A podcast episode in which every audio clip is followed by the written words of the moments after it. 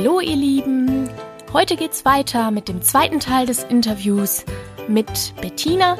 Bettina ist Gerichtsvollzieherin und hat mit mir über ihren beruflichen Alltag gesprochen und über die Maßnahmen, die du als Gläubiger veranlassen kannst, wenn du einen Titel hast und gegen einen Schuldner vollstrecken möchtest. Also, was kannst du machen? Wie kannst du einen Gerichtsvollzieher mit deinem Titel losschicken, um dein Geld dir zurückzuholen? Das erfahren wir heute.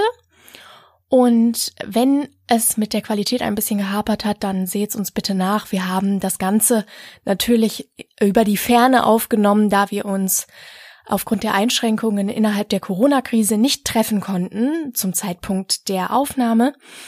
Und äh, falls es dazu Tonschwierigkeiten kommt, dann seht's uns bitte nach, denn ich denke, das Ganze tut dem Inhalt des Interviews keinen Abbruch und ihr solltet im Anschluss an dieses Interview wissen, wie ihr vorgehen könnt, wenn ihr mittels eines Gerichtsvollziehers euer Geld zurückbekommen wollt. Und jetzt wünsche ich euch ganz viel Spaß mit dem Interview und sage damit herzlich willkommen zu einer neuen Folge, bitte recht einfach.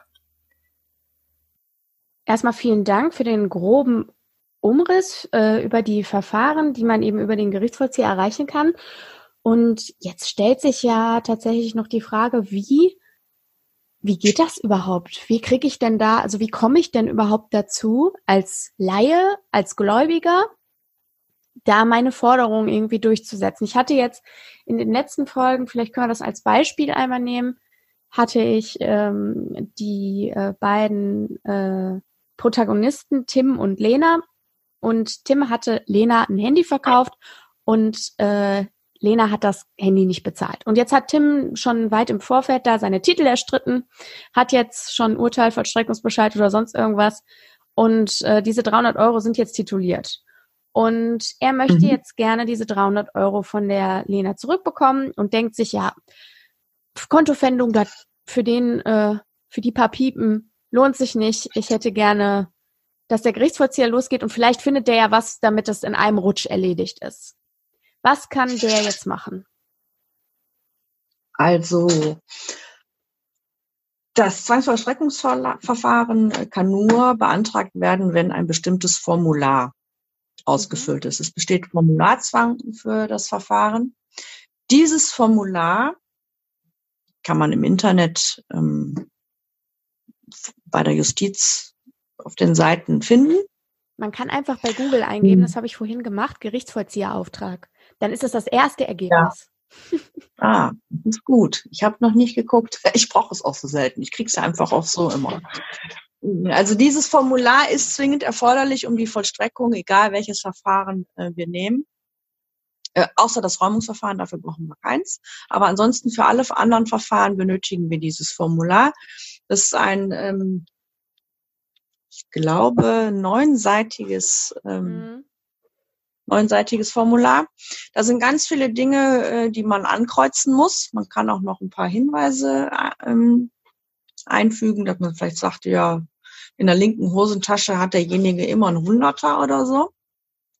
Aber in diesem Formular wird dann ganz genau aufgeführt, wer will denn was von wem, was ist der Grund, also nicht der Grund, äh, warum, sondern warum ich was von dem bekomme, sondern welche Grundlage gibt's, also ein Vollstreckungsbescheid oder ein Urteil, das muss ähm, in das Formular eingepflegt werden und auch beigefügt werden, ohne dieses, ähm, ohne den Titel, also so, so bezeichnet man dieses Blatt Papier, woraus man vollstrecken kann, also den vollstreckbaren Titel, ist der schon zugestellt, das muss auch da rein, wird die Zustellung beantragt vor einer Vollstreckung, muss dem, dem Gegner dieser Titel in Kenntnis gebracht werden, dass er sich vielleicht noch dagegen wehren kann.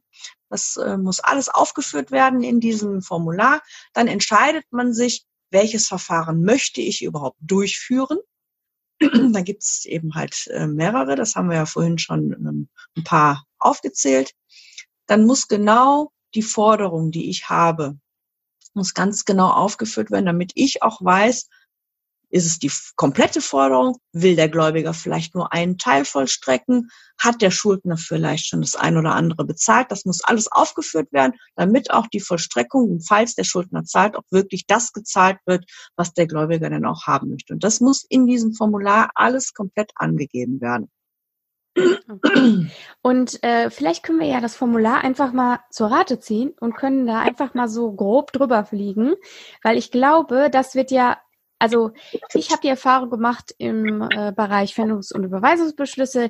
Da ist es oft so, dass dieses Formular unschlüssig ausgefüllt wird, nicht weil die Leute dumm sind, sondern weil die Leute einfach, äh, da, weil das Formular einfach ein bisschen nicht so ganz geeignet ist, um das so in der breiten Masse verständlich zu machen.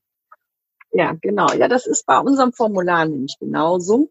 Es gibt halt so viele verschiedene Verfahren, sodass der sage ich jetzt mal, der Normalgläubiger, der jetzt nicht anwaltlich vertreten ist, ähm, überhaupt nicht weiß, was ist das überhaupt für, für ein Verfahren? Was steckt dahinter? Genau. Was macht der Gerichtsvollzieher überhaupt? Und deshalb sind natürlich auch, ich will jetzt nicht nur sagen, dass der nicht anwaltlich vertretende ähm, Gläubiger das nicht weiß, auch manche Anwälte sind damit überfordert. Ich muss ganz ehrlich zugeben, wir haben ja also wir machen ja auf der Rechtsantragstelle, das ist zum Beispiel eine Möglichkeit, wie man sich Hilfe suchen kann. Äh, da musste ich mich auch erstmal reinfuchsen, wie das überhaupt funktioniert, mhm. als der mhm. Erste zu mir kam und sagte, ich brauche jetzt mal Hilfe beim Ausfüllen dieses Formulars. Ähm, ja. Aber deswegen habe ich gedacht, okay, wir könnten das ja jetzt vielleicht, wenn ich dich jetzt schon mal im Interview habe, dann löcher ich dich jetzt auch äh, hier äh, bezüglich des Formulars. Genau. Wir vielleicht einfach mal durchgehen und haben vielleicht so einen kleinen, kurzen Leitfaden, was denn was bedeutet, wie man was ausfüllen muss. Und ich würde sagen, wir steigen einfach mal mit Seite 1 ein. Die ist ja relativ unspektakulär, aber da fängt es ja schon oben links an. Dort kann man ja auswählen, welcher, also an wen man das adressieren soll. Und was wähle ich denn jetzt da? Wähle ich jetzt Amtsgericht, Verteilungsstelle für Gerichtsvollzieheraufträge, Geschäftsstelle oder Frau Herrn Obergerichtsvollzieher? Das steht ja alles da. Was wähle ich denn da? Mhm. Also am besten ist es, man schickt es an die Gerichtsvollzieher-Verteilerstelle des Amtsgerichts, wo der Schuldner seinen Wohnsitz hat. Mhm. Also es geht ja, wir, unsere Zuständigkeiten richten sich ja einmal nach der Örtlichkeit und einmal nach der sachlichen Zuständigkeit. Und hier wird jetzt erstmal geguckt, wo ist der Schuldner denn wohnhaft? Und dieses Amtsgericht ist zuständig. Und die Gerichtsvollzieher-Verteilerstelle da sind die Leute, die sich angucken, was ist es denn überhaupt für ein Verfahren und verteilen das dann, ähm, also nicht, was ist es für ein Vollstreckungsverfahren, sondern geht es überhaupt an den Gerichtsvollzieher und damit die Wachtmeister, die ja bei den Gerichten die Post verteilen, direkt sehen, ah, das ist jetzt erstmal, muss ich gar nicht weiter gucken, muss jetzt hier nicht im, äh, in die Zivilabteilung, sondern geht zum Gerichtsvollzieher. Und da sitzt dann der Nächste, der guckt dann eben halt, wo wohnt der Schuldner und gibt es dann dem zuständigen Gerichtsvollzieher, der für die Straße dann zuständig ist, in sein Fach. Also deswegen würde ich am besten Amtsgericht und Verteilungsstelle der Gerichtsvollzieheraufträge ankreuzen. Also beides, sowohl Amtsgericht und Verteilungsstelle der Gerichtsvollzieher. Genau, dann wissen die sofort, ah, ich muss jetzt nicht gucken, ist es nicht doch ein FIP, sondern ich sehe sofort, muss, ist auf jeden Fall was für Gerichtsvollzieher. Okay. Gut, also dann ist ja, gibt es sonst noch etwas, wo du sagen würdest, auf der Seite 1, da äh, treten schon mal Probleme auf? Nein. Nee, also ich würde auch sagen, dies ja. Wer, wenn es beantragt, das, der weiß ja selber, ähm, wie er heißt, und kann das ja dann auch ausfüllen. Genauso ist es ja auch ähm, beim Schuldner. Der wird ja auch mhm. wissen, ähm, von wem er was zu bekommen hat. Wichtig ist natürlich, also auf der Seite zwei, wo dann jetzt die Daten vom Schuldner sind, gibt es ja auch durchaus minderjährige Schuldner. Und dann ist zwar das Kind Schuldner, aber da ist zwingend erforderlich, dass ähm, die Eltern mit aufgeführt werden, also die gesetzlichen Vertreter des Schuldners, weil die in dem Fall nun mal ja dann zuständig sind. Okay, das, das Kind selber kann ja keine das wäre dann das Kästchen A6, äh, wo man das dann noch mit Genau, A6. Müsste, ne? genau. genau, A6 und A7 bei, ähm, wenn dann noch ein Anwalt mit dabei wäre oder wie auch immer. Ja. Okay, ich glaube, zu Seite 2 ist dann auch erstmal alles gesagt, ne? Dann sind wir bei C, sind wir bei Seite 3, genau. Ähm, okay. Und jetzt geht's ja so langsam los wahrscheinlich, ne? Wo es schon mal anfängt, haariger zu werden. Genau. Es fängt an mit dem Vollstreckungstitel. Dafür muss man erstmal als, ähm, als Laie wissen, dass eben halt ein Urteil, ein Beschluss, der Vollstreckungsbescheid in unserem Amtsdeutsch Vollstreckungstitel heißt. Nicht jeder weiß, oder, oder wir sagen ja nur noch Titel. Richtig. Ein Normalsterblicher würde ich, wenn ich ihn jetzt so senden, denkt an einen Titel, an einen Doktortitel. Song. Ja, genau. Oder ein, genau, oder eben halt einen akademischen Titel, genau. Ja, ja genau. Und für uns sind eben halt die, die, ähm, die Entscheidungen eines Gerichts, ob jemand an einen anderen was zu zahlen hat. Und aus diesem Titel vollstrecke ich eben und der muss genau hier aufgeführt werden. Und der muss natürlich auch beigefügt sein. Also das muss identisch sein. Der also Titel, der dabei ist. muss auch mit dabei, ne? Genau. Zwingend erforderlich, dass das Original da ist. Genau. Ich kann jetzt nicht aus einer Fotokopie vollstrecken. Okay. Und äh, was ist denn noch? Genau. Vollmacht. Sobald ähm, nicht der Gläubiger selber auftritt, muss ähm, die Person, die für ihn auftritt, eine Vollmacht haben und muss, muss, sofern es sich nicht um einen Anwalt handelt, muss die Vollmacht auch nachgewiesen sein, also auch im Original beigefügt sein. Mhm. Das nächste, die Geldempfangsvollmacht, ist dann auch, sofern die Person, die, die bevollmächtigte Person auch das Geld kriegen soll, dann muss auch in der Vollmacht ganz gesondert stehen, dass diese dritte Person das Geld auch empfangen darf. Ich kann zwar jemanden vertreten, aber das heißt noch lange nicht, dass ähm, ich auch das Geld für denjenigen in Empfang nehmen darf. Das ist mhm. gerade auch bei Anwälten. Ich kann auf die normale Vollmacht erstmal verzichten, aber sobald ich Gelder auszukehren habe, die gehen nicht direkt an den Gläubiger, kann ich das nur auskehren, wenn da eine Vollmacht da ist, in der auch drin steht, dass derjenige das Geld empfangen darf. Mhm. Und das ist zum Beispiel etwas, was grundsätzlich nie beigefügt ist.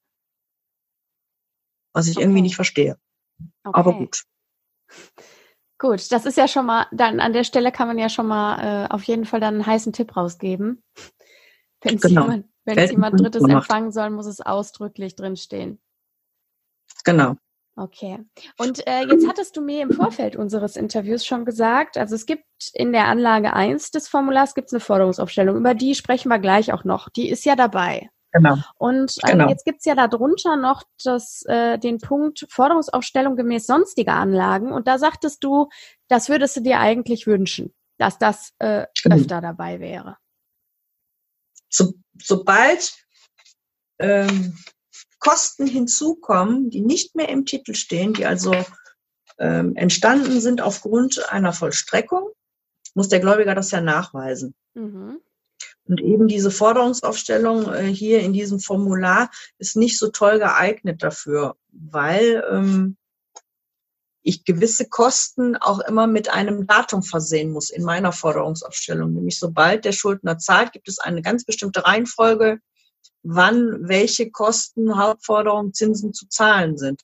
Und wenn ich kein Datum habe, dann kann das bei hohen Forderungen die, ähm, die Forderung selbst verfälschen und durchaus entweder zugunsten des Schuldners oder zu Ungunsten des Schuldners ausgelegt werden, wenn nicht immer alles ganz klar mit einem Datum versehen ist. Und das ist halt hier in der Forderungsaufstellung, die hier in diesem Formular beigefügt ist, gibt es die Möglichkeit gar nicht, sondern dann gibt es einfach nur den Passus bisher, bisherige Vollstreckungskosten. Okay, also das heißt, und du würdest dir wünschen, dass es noch eine Extra-Aufstellung gäbe, die dann nach, dem, nach der Titulierung entstandene Kosten nochmal umfasst und ähm, aber am besten ja wahrscheinlich auch die Zinsen dann ausgerechnet bis zum Tag der Antragstellung, ne?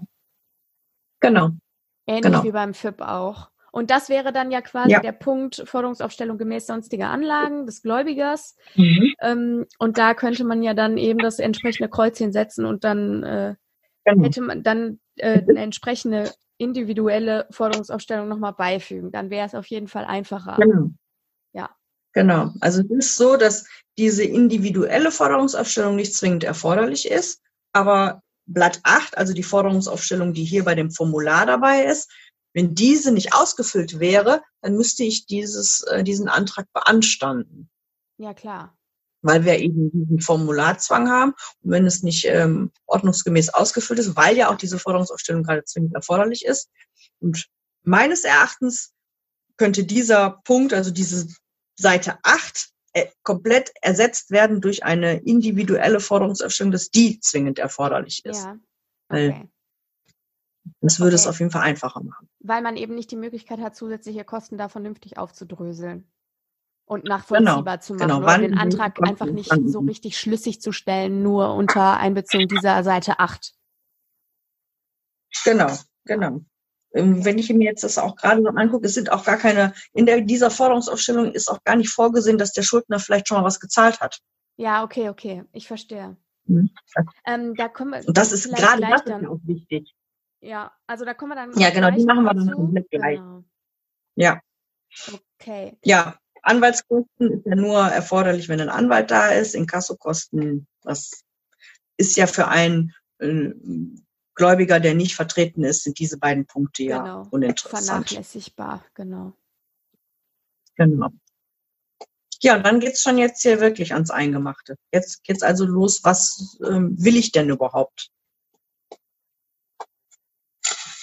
Dann kommt's dann mit der, geht's dann los mit der Zustellung. Dieser vollstreckbare Titel, was wir ja vorhin immer gesagt haben, der muss vor der Zwangsvollstreckung zugestellt werden. Ist es nicht der Fall, dann mache ich das, um die Zwangsvollstreckung zu, ähm, durchzuführen. Und das kann man hier halt noch beantragen. Mhm. Zusätzlich. Ist jetzt nicht zwingend erforderlich, weil das muss ich sowieso von Amts wegen machen. Aber wenn noch andere Zustellungen vielleicht da wären, irgendwelche Anlagen oder so, die unbedingt noch zugestellt werden sollen, dann könnte man das da ähm, ankreuzen.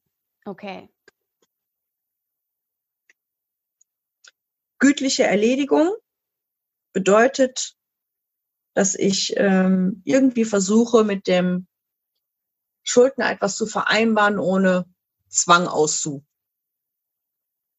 Ähm, also ohne eine Pfändung anzudrohen, sondern erstmal sage, hör mal, das ist die Forderung, können wir irgendwie irgendwas machen. Und ja. der Gläubiger kann mir eben halt im Vorfeld schon sagen, ich erstmal, ich möchte es, oder ich möchte es nicht.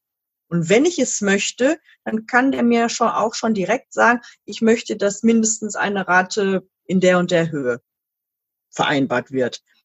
Drunter möchte ich nicht. Ich möchte, ähm, dass es auch monatlich passiert. Oder der sagt einfach ganz klar, ich möchte eine gütliche Erledigung und wie die aussieht, das lasse, überlasse ich dem Gerichtsvollzieher. Kommt das oft vor? Wenn dieser Punkt, ja, also das ist eigentlich das meiste. Es, es kommt rein, ab und zu vor, dass die keine ähm, Zahlungsvereinbarung möchten, also Punkt F. Aber das ist nicht ganz so. Es gibt ja so das ein oder andere Inkassobüro, die das schon mal machen.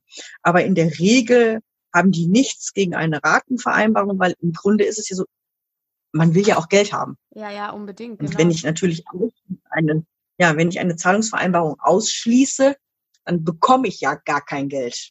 Ja. Ne?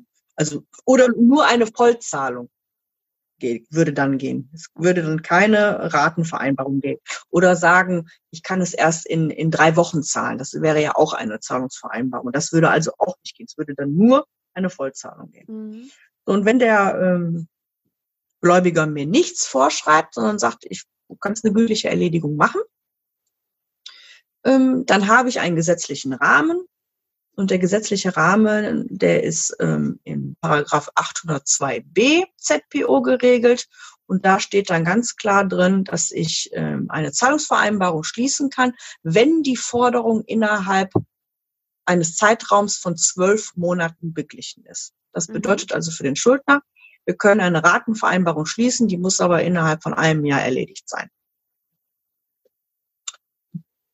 Das kann ich dann machen, sofern der Gläubiger mir nicht vorschreibt. Wenn er mir natürlich da reinschreibt, bei einer Forderung von 200 Euro, ich möchte aber 100 Euro Raten haben, dann können wir uns das selber ausrechnen, wie viel Raten wir dann zahlen müssen. Das müssen wir nicht großartig überlegen. Ja. Und daran muss ich mich dann auch halten. Okay. Was passiert denn, wenn der Schuldner sich an so eine Vereinbarung nicht hält? Kommt der Schuldner innerhalb ähm, der Zahlungsfrist, also länger als zwei Wochen in Rückstand, dann ähm, hebe ich die Ratenvereinbarung sofort auf. Und, Und dann, dann der Gläubiger entweder, fängt wieder an zu vollstrecken. Hm, die Vollstreckung, die bleibt bestehen. Ah. Das Verfahren ist ja dadurch nicht beendet, sondern es ruht quasi nur. Okay. Es gibt einen, einen Vollstreckungsaufschub. Solange wir eine Ratenvereinbarung haben, wird nicht vollstreckt. Ich habe den vollstreckbaren Titel. Also der Gläubiger kann keine andere Vollstreckungsmaßnahmen durchführen. Und da ich eine Ratenvereinbarung geschlossen habe, mache ich natürlich auch keine weiteren Vollstreckungsmaßnahmen. Ja, okay. Und hält der Schuldner seine, seine Raten nicht ein und die zwei Wochen Frist ist überschritten, dann in dem Fall wird dann sofort weiter vollstreckt. Und das ist dann auch ähm, ist dann eine Frage, ob man dann nochmal eine Ratenvereinbarung schließt oder nicht. Es kommt halt immer so drauf an, äh, wie so das Zahlungsverhalten überhaupt so gewesen ist. Okay. So, dann haben wir ja, eigentlich sind wir ja dann bei Seite 4, ne? Genau. Und äh, da geht's ja los mit der Abnahme der Vermögensauskunft. Und du hattest vorhin ja schon mal gesagt, äh, was? Du sagtest vorhin, im Rahmen der Fendung machst du das von Amts wegen oder holst du nur von Amts wegen Informationen ein? Also ähm, im Rahmen der Fendung gibt es die Möglichkeit, ähm, oder soll man auch, das ist in Paragraph 806, glaube ich, drin, da steht dann drin, im Fennungsverfahren kann ich schon so gewisse Informationen einholen. Mhm. Hat es aber nicht die Vermögensauskunft. Okay, das, das ist was ist ein anderes. Gesondertes also Verfahren und das kannst du auch nur über das genau. Formular beantragen. Und wie mache ich das jetzt? Also wie, äh, was kreuze ich da an und wofür ist das gut? Bei der Vermögensauskunft gibt es eben halt die einmal die Möglichkeit, dass ich die Vermögensauskunft abnehme, bevor ich ähm, irgendwas anderes gemacht habe. Ich kann also sagen, der Gläubiger kann sagen, du machst nur die Vermögensauskunft. Dann wäre das ja der Punkt G1. Ja. Es steht ja in Klammern dahinter, ohne vorherigen Pfändungsversuch. Ja, genau. Es gibt aber eben halt auch die Möglichkeit, dass ich erstmal versuche, die Forderung im Pfändungsverfahren durchzusetzen.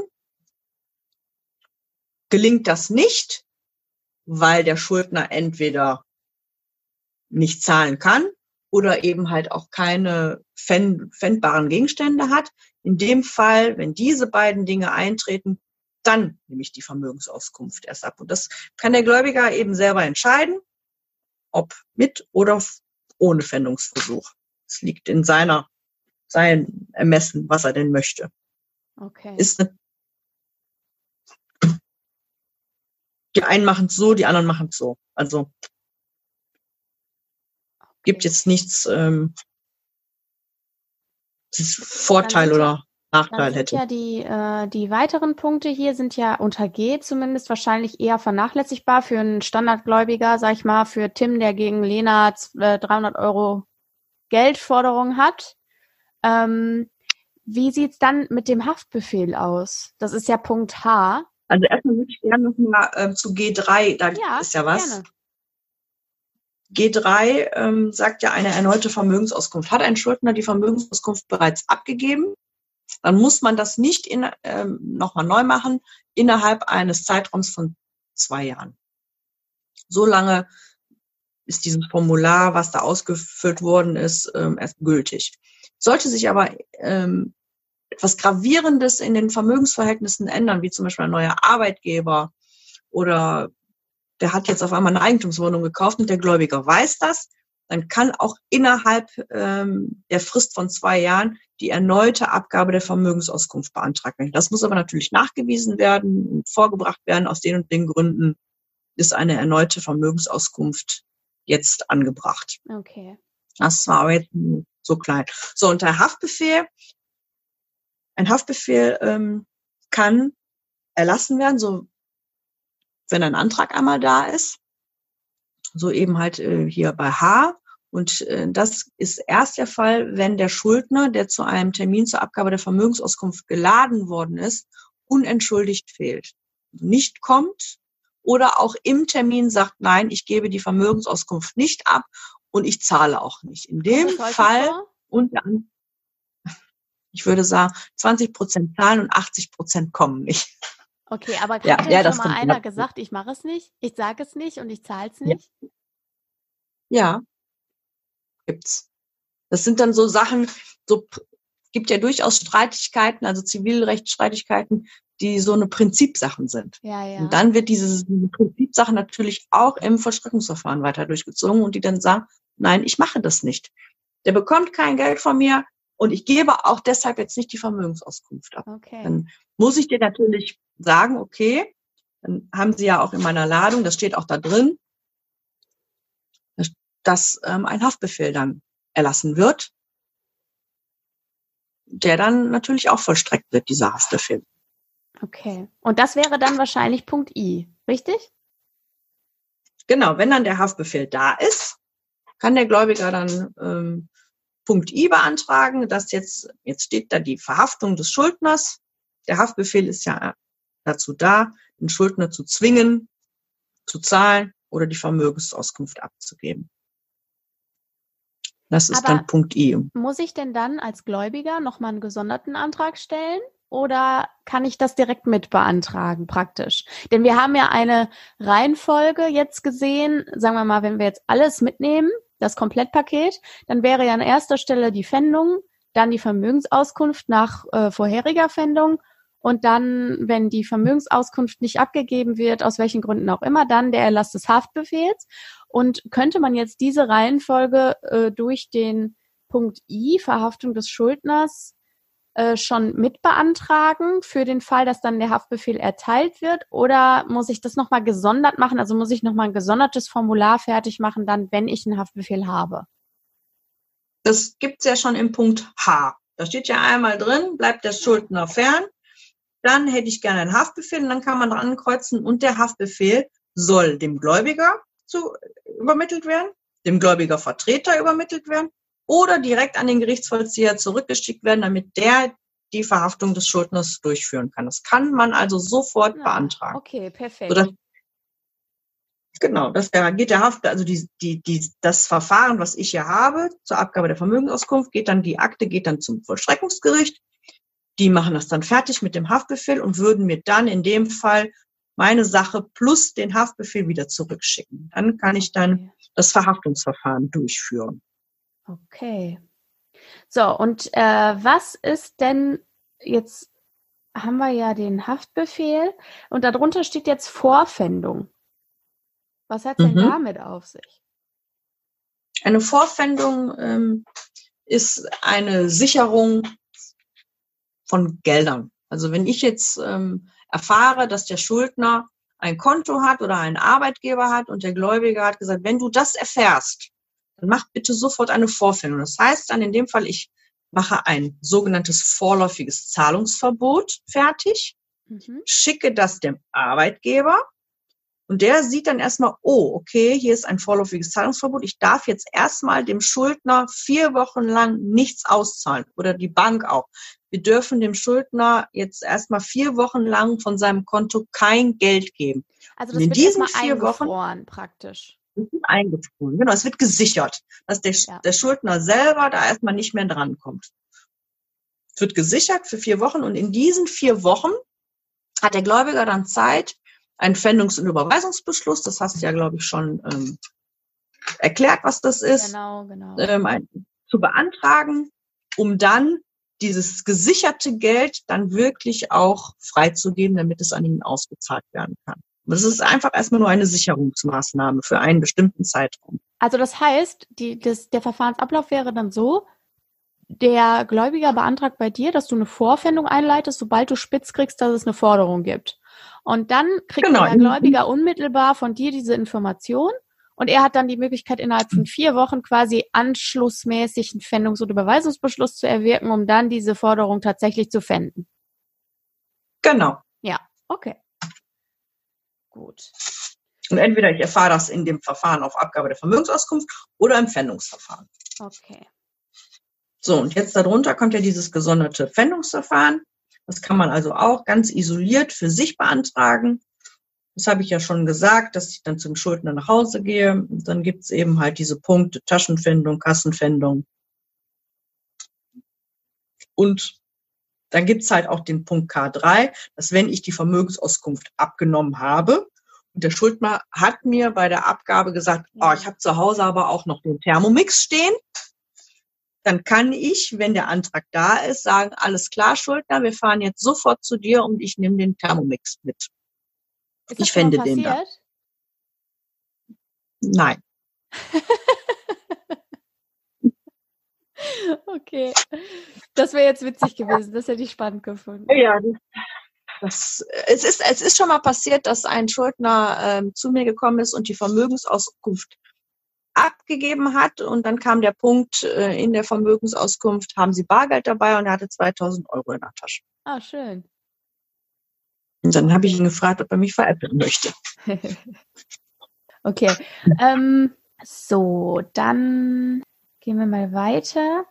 Was ist eine Fruchtlosigkeitsbescheinigung? K4. Mhm. Das ist, wenn ich innerhalb von drei Monaten zweimal einen Auftrag gegen den Schuldner bekomme. Ich bekomme heute einen, gehe morgen zum Schuldner und stelle bei ihm zu Hause fest, der hat nichts, der lebt wirklich sehr, sehr bescheiden. Da kann ich kein Geld holen, da kann ich auch nichts pfänden. Das teile ich dem ersten Gläubiger mit und kommt dann zwei Wochen später der nächste Auftrag. Dann kann ich dem Gläubiger sagen, aber ich war vor zwei Wochen schon da. Ich weiß, dass der nichts hat. Ich muss da jetzt nicht mal hingehen. Ja. Okay. Das ist aber auch nur, diese Bescheinigung kann man nur ausstellen, wenn man innerhalb von drei Monaten zwei Aufträge bekommt.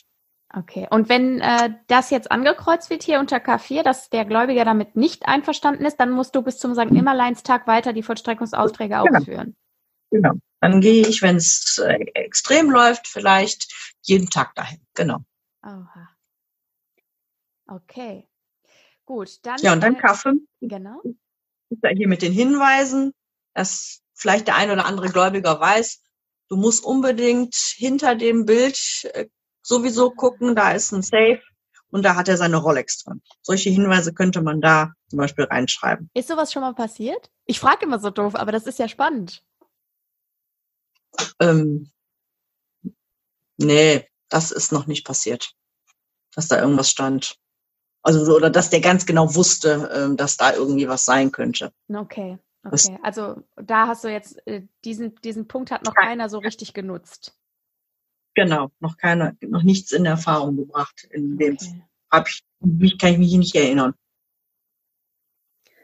Okay. Ja, dann geht's ja weiter mit den ganzen Ermittlungsaufträgen, ne?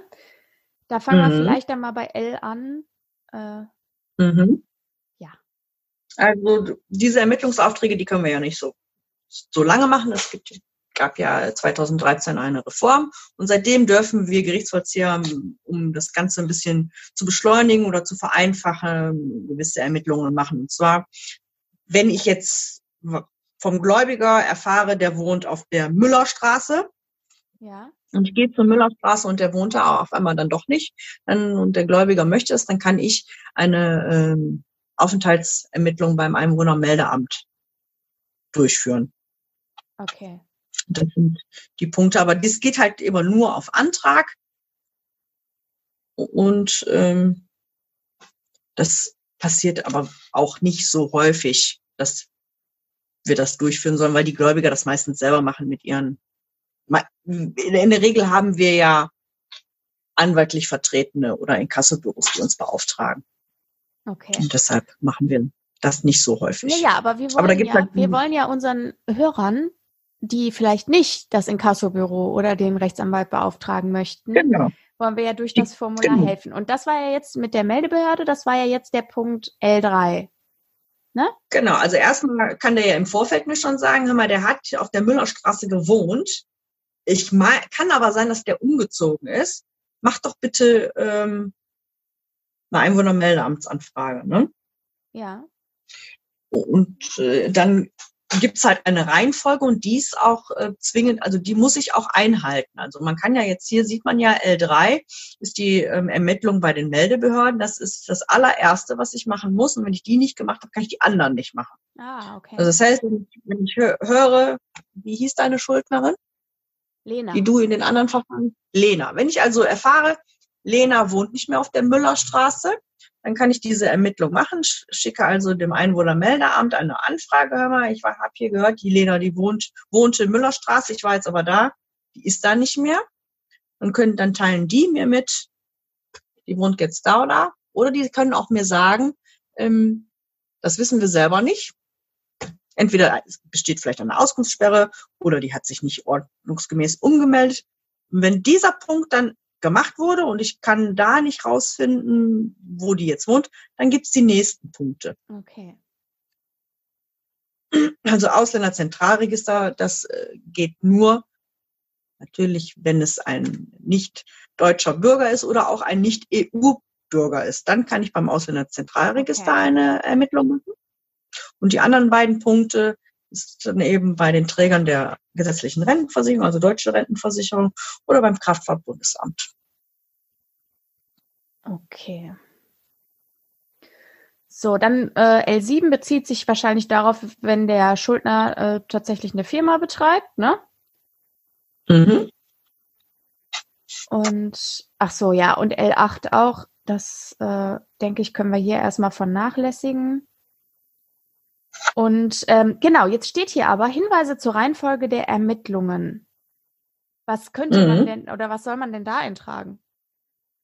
Wenn der Gläubiger zum Beispiel selber schon eine Einwohnermeldeamtsanfrage gemacht hat, die ah. ich ja zwingend erforderlich äh, als allererstes machen muss. Wenn der das schon gemacht hat, dann muss ich das äh, nicht mehr machen. Dann kann der mir sagen, hör mal, ich habe hier schon von der Meldebehörde eine Information, die wissen nicht, wo die ist. Mach doch bitte direkt L5 und, oder L6. Okay, und dann, dann äh, kommen wir ja aber wieder zurück zu L1 und L2. Da kannst du es ja dann ankreuzen, ne?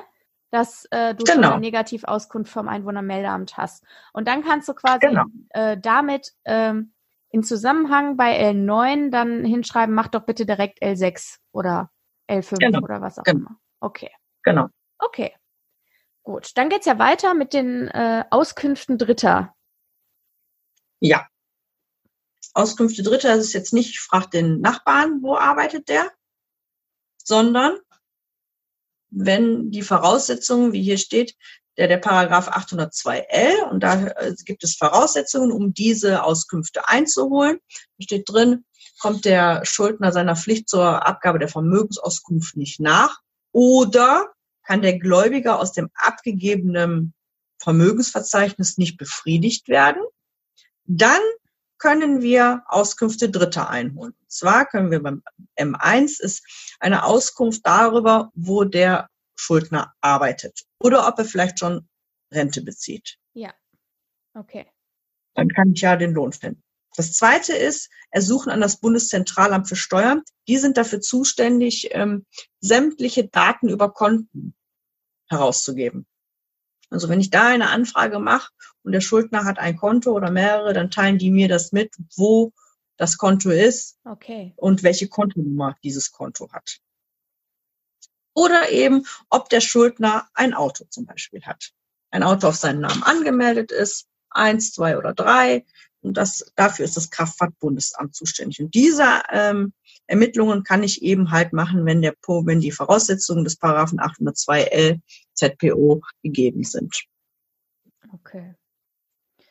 Und dann kann hier der Schuldner, der, der Gläubiger noch ankreuzen, ich will, dass du die Drittauskünfte nur abholst, wenn, äh, einholst, wenn der die Vermögensauskunft nicht abgibt.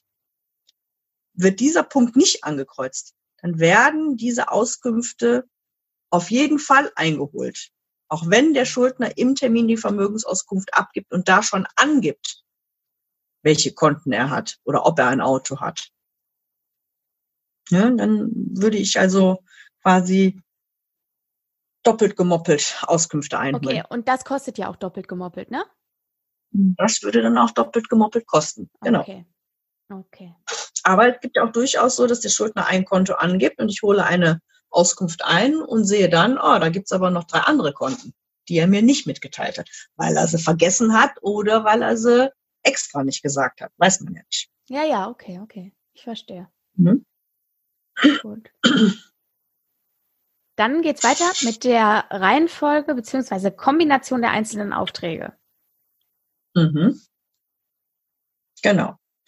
Da gibt's also die verschiedenen Hinweise, wie ich die Verfahren, in welcher Reihenfolge ich die durchführen soll. Es gibt, es gibt schon welche, die, wenn man etwas Bestimmtes angekreuzt hat, wie G2 zum Beispiel, das ist ja die Abnahme der Vermögensauskunft nach vorherigen Pfändungsversuch. Da ist die, da ist es schon vorgegeben, dass ich mhm. erst den Pfändungsversuch mache und dann erst die Abnahme der Vermögensauskunft. Also bräuchte ich dann bei N, jetzt kann ich da jetzt nicht mehr reinschreiben, ich will aber erstes zuerst die Vermögensauskunft annehmen, aber dann den Pfändungsauftrag machen. Da haben wir dann jetzt das Problem, was will er denn jetzt eigentlich? Will er, dass ich erst einen Pfändungsauftrag mache, wie in G2, oder will er, dass ich erst die Vermögensauskunft? Das sind dann so die Fehler, die dann so passieren, wenn man ähm, sich nicht damit auskennt. Genau, also N2 und N3, das sind so Dinge, wenn man dann im Vorfeld da G angekreuzt hat, dann passt das schon mal nicht und dann müsste ich halt nachfragen, was G möchtest du denn? Noch mal was? Also man könnte jetzt zum Beispiel G1 ankreuzen und K ankreuzen. Das wäre dann einmal die Vermögensauskunft und einmal der äh, Pfändungsversuch. Mhm. Und dann könnte man bei N sagen, ähm, ich habe jetzt zwar G1 und K angekreuzt, aber mach bitte doch erst ähm, K. Okay. Man könnte natürlich zwar auch G2 ankreuzen, aber das geht zum Beispiel auch. Oder die sagen, bevor du überhaupt irgendwas machst, mach bitte die gütliche Erledigung. Versuch die auf jeden Fall. Okay, damit ich auf jeden ja. Fall wenigstens ein bisschen Geld überraten kriege, als ganz leer auszuwählen. Genau. Zum Beispiel. Genau. Okay. Und äh, jetzt ist hier O, weitere Aufträge. Was kann ich denn da reinschreiben? Was wäre, also wofür ist denn da der Platz? Also da wir ja Formularzwang haben, aber nicht jedes Verfahren abgedeckt ist, kann man hier zum Beispiel ähm, Herausgabevollstreckungen. Ähm, eine Herausgabevollstreckung ist zum Beispiel, wenn ganz genau in einem Urteil gezeigt ist, was der Schuldner herauszugeben hat. Eine bestimmte Uhr, ein Fernseher oder sonst irgendwas. Das kann man ja im ganzen, in dem ganzen Formular vorher ja überhaupt nicht ankreuzen. Und da kann man dann reinschreiben, die Vollstreckung äh, aus dem Urteil, die Herausgabevollstreckung aus dem beigefügten Urteil. Uhr sowieso Rolex mit, keine Ahnung, so und so viel Diamanten in schwarzem Leder, irgendwie sowas. Das kann man dann da reinschreiben. Okay. Für alle anderen Aufträge, die also im Vorfeld nicht genannt ah, wurden. Ah, okay. Gut. Dann äh, sind hier Hinweise für die Gerichtsvollzieherin, den Gerichtsvollzieher, das wäre Punkt P und folgende. Mhm. Was äh, ist aus deiner Sicht da am besonders wichtig? Was sollte man da auf jeden Fall beachten? Also, der Punkt P ist natürlich äh, schon interessant. P1 muss ich natürlich wissen, ob der Gläubiger ein ähm, Protokoll haben möchte oder nicht. Da wird ja alles drin aufgeführt, was habe ich mit dem Schuldner besprochen und ähm, alle Hinweise stehen ja dann da drin. Und das muss halt angekreuzt sein, ansonsten bekommt man kein Protokoll zugeschickt. P2 ist ja fast das gleiche wie bei L mit, der, mit den Hinweisen zu ähm, Aufenthaltsorten des Schuldners. Man kann natürlich dann noch reinschreiben, der äh, wohnt in der dritten Etage, linke Seite. Das könnte man natürlich doch noch da mit reinschreiben, wenn es ein Hochhaus ist oder so. P3, Prozesskostenhilfe, war das schon mal ein Thema bei euch? Nee, noch nicht. Da werde ich noch mal eine eigene Folge zu machen äh, zum Thema Prozesskostenhilfe, Beratungshilfe. Allerdings äh, wissen die Hörer zumindest schon, dass ähm, im Rahmen des Fendungs- und Überweisungsbeschlusses die Prozesskostenhilfe auch beantragt werden kann oder auch ähm, angegeben werden kann, dass es die schon gibt. Also dass für die Vollstreckungsmaßnahmen aus dem Urteil schon Prozesskostenhilfe bewilligt worden ist.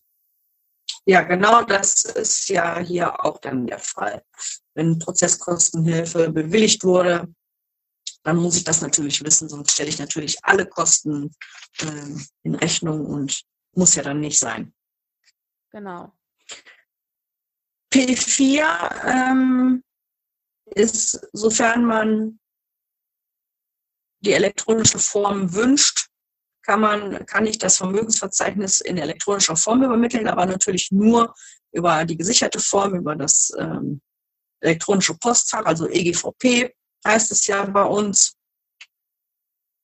Ähm, das muss man mir dann ankreuzen und muss man mir dann natürlich auch die bestimmte Adresse, an die das geschickt werden soll, muss man mir dann ja auch mitteilen. Das passiert aber im Moment noch nicht so häufig, weil ähm, es ist noch, es läuft auch gar nicht so gut und manche Anwälte oder gerade auch private Gläubige haben das ja gar nicht.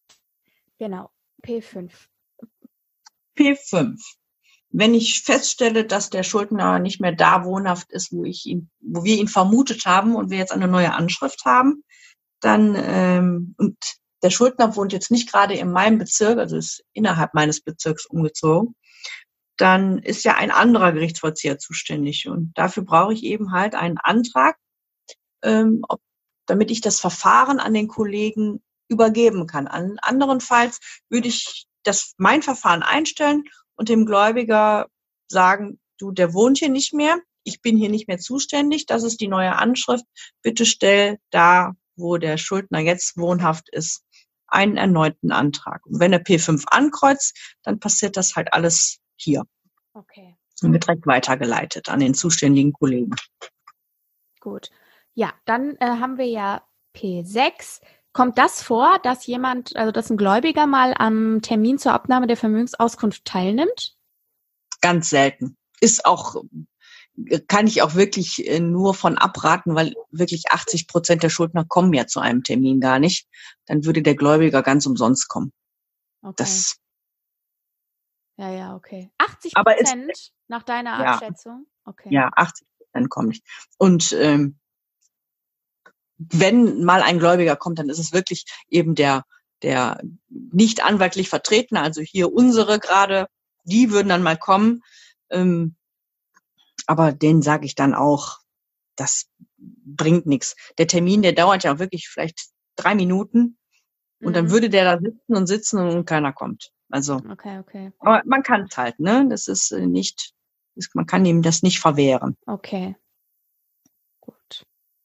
Äh, genau, dann ähm, Vorsteuerabzugsberechtigung, glaube ich, müssen wir nicht drüber sprechen. Wenn der Gläubiger vorsteuerabzugsberechtigt ist, dann weiß er das, würde ich sagen. Genau.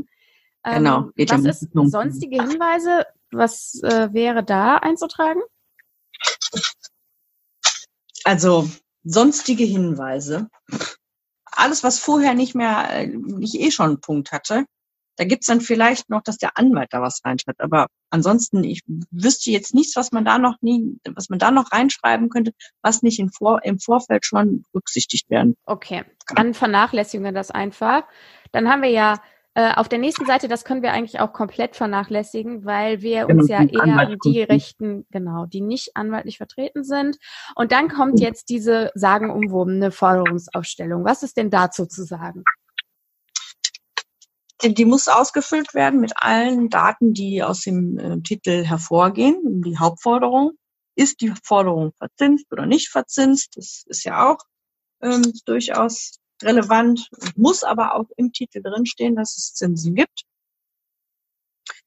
Ähm, ja, das meiste ist ja hier Zinsen. Säumniszuschläge hat ja jetzt äh, der Normalgläubiger eher seltener. Genau. So, und titulierte vorgerichtliche Kosten, die gibt's ja auch. Wenn jetzt zum Beispiel ein Gläubiger im Vorfeld, bevor das Urteil gefällt worden ist, schon irgendwelche Auskünfte eingeholt hat oder sonst irgendwas, sind ja auch Kosten entstanden.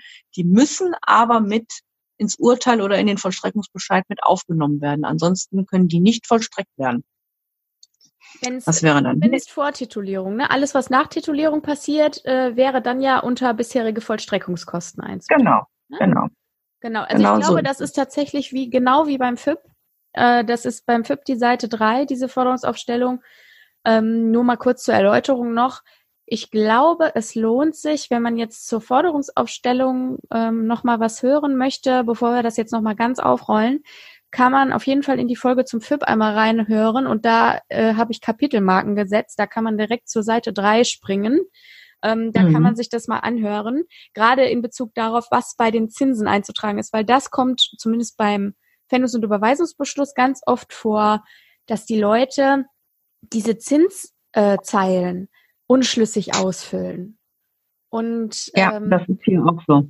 Genau, also da ist es ja tatsächlich so, äh, berichtige mich, wenn ich da falsch liege, aber wenn es so ist wie beim Pfändungs- und Überweisungsbeschluss, was ja auch Sinn machen würde, dann wäre es ja so, dass quasi in der Spalte 1, wo, wo das Eurozeichen ist, in der jeweiligen Zinszeile, die Zinsen mhm. bis zur Antragstellung als Summe ausgeworfen werden, richtig? Genau. Und dann quasi nebst Zinsen, da könnte man sich das Wort nebst laufende Zinsen noch dazu denken ähm, mhm. ab dem Tag der Antragstellung aus dem bestimmten Betrag und äh, genau, seit dem Tag der Antragstellung und bis wird dann offen genau. gelassen, ne? Genau. Genau, okay. Dann ist es genauso wie beim Fendungs- und Überweisungsbeschluss, dann stimmt es tatsächlich, da können die Hörer auf jeden Fall gerne da nochmal reinsetzen, dann ähm, müssen wir das jetzt nicht nochmal hier in aller Ausführlichkeit besprechen. Es sei denn, du möchtest das. Nein, wenn du das schon alles schon einmal erklärt hast, dann ist es ja hm, Genauso hier auch. Ich glaube, das ist äh, tatsächlich so. Aber jetzt noch mal zu dieser individuellen Forderungsaufstellung. Also mhm. auch da kann ich noch mal auf die Forderungsfindung verweisen. Ähm, da wäre es so, bei uns muss eine Forderungsaufstellung beigelegt werden. Also zumindest fordere ich die an. Ich beanstande immer, wenn keine dabei ist. Zumindest wenn es Kosten gibt, die eben nicht ohne weiteres so nachvollziehbar sind anhand des Titels oder so. Und äh, das wäre ja auch das, wenn ich jetzt jetzt richtig verstanden habe, was äh, du und deine Kollegen sich auch wünschen würden, oder? Dass man nochmal eine gesonderte Forderungsaufstellung beifügt, wo zum Beispiel mhm. alles, was man an Auslagen bisher hatte für bisherige Vollstreckungsmaßnahmen oder Schufa-Auskünfte oder EMA-Auskünfte oder sonst irgendwas hatte, genau. dass man das quasi nochmal beifügt, ne? Genauso ist es hier, gibt es ja diesen einen Punkt bisherige Vollstreckungskosten genau. und wenn dann 586 Euro steht, und alle Kosten, die ja entstanden sind, die müssen ja auch nachgewiesen werden. Und wenn aus den Vollstreckungsunterlagen sich das nicht ergibt, dass ich auf dieselbe Summe komme, wie die das genau. ja eingetragen haben, dann kann ich das ja nicht nachvollziehen. Ja, ja, muss, genau. muss ich eine äh, Forderungsaufstellung haben. Manchmal liegt es ja daran, dass zwar die Vollstreckungen nachgewiesen worden sind, die im Vorfeld waren, aber die Anwaltskosten, die entstanden sind, die ergeben sich dann da ja nicht zwingend raus. Richtig, richtig, genau. Und deswegen ist dann eine ähm, individuelle Forderungsaufstellung, ähm, fordere ich dann auch meistens an, wenn ähm, ich das nicht selber, wenn ich da nicht selber hinterkomme. Okay, also kann man fest, festhalten, einfach nochmal so als Tipp für die Hörer, einfach der Vollständigkeit halber, wenn noch Kosten über den Titel selber hinaus da sind, irgendwelche Auslagen, die ihr hattet, dann schreibt die einfach auf, nochmal auf einen Extrazettel sozusagen und ähm, rechnet die zusammen, damit man eben nachvollziehen kann, wie, wie hoch diese Summe, wie die Höhe der Summe der bisherigen Vollstreckungskosten zustande kommt. Genau. Mit Datum und eben halt auch Zahlungen, die der Schuldner geleistet hat. Ach ja, genau. Die, die kommen ja auch noch dazu. Genau. Genau. Die sind ja hier gar nicht, ähm, stehen gar nicht zur Debatte. Also aus diesem Formular könnte man meinen, ähm, Sowas gibt's gar nicht. Ne? Genau. Weil es hier gar keinen Punkt, es gibt gar keinen Punkt, dass der Schuldner was bezahlt hat. Dann äh, danke ich dir, Bettina, dass du uns das so ausführlich ja, erklärt hast. Ich hoffe, die äh, Hörer können damit was anfangen. Wie gesagt, ihr könnt euch das Formular einfach bei Google zusammensuchen. Wenn ihr Gerichtsvollzieherauftrag eingibt, dann ist direkt das erste Ergebnis. Und dann könnt ihr quasi Step by Step hier durch unsere Einleitung durchgehen und das ausfüllen. Und ansonsten könnt ihr euch ähm, auf jeden Fall auch an die Rechtsantragsstelle bei euch im Amtsgericht wenden. Die ähm, helfen euch da auf jeden Fall weiter. Auch wenn sie sich vielleicht selber einmal kurz äh, reinfuchsen müssen. Ähm, ihr kriegt da auf jeden Fall die Hilfe, die ihr braucht. Ja, Bettina, vielen lieben Dank. Sehr gerne. Genau, bis bald. Wenn euch mein Podcast gefällt, dann würde ich mich riesig freuen, wenn ihr mir eine Bewertung hinterlasst in eurem Podcatcher soweit möglich. Und wenn ihr diesen Podcast abonniert und gerne euren Freunden, Familien, Bekannten davon erzählt. Ansonsten wünsche ich euch wie immer eine gute Zeit und alles, alles Liebe. Bis zum nächsten Mal.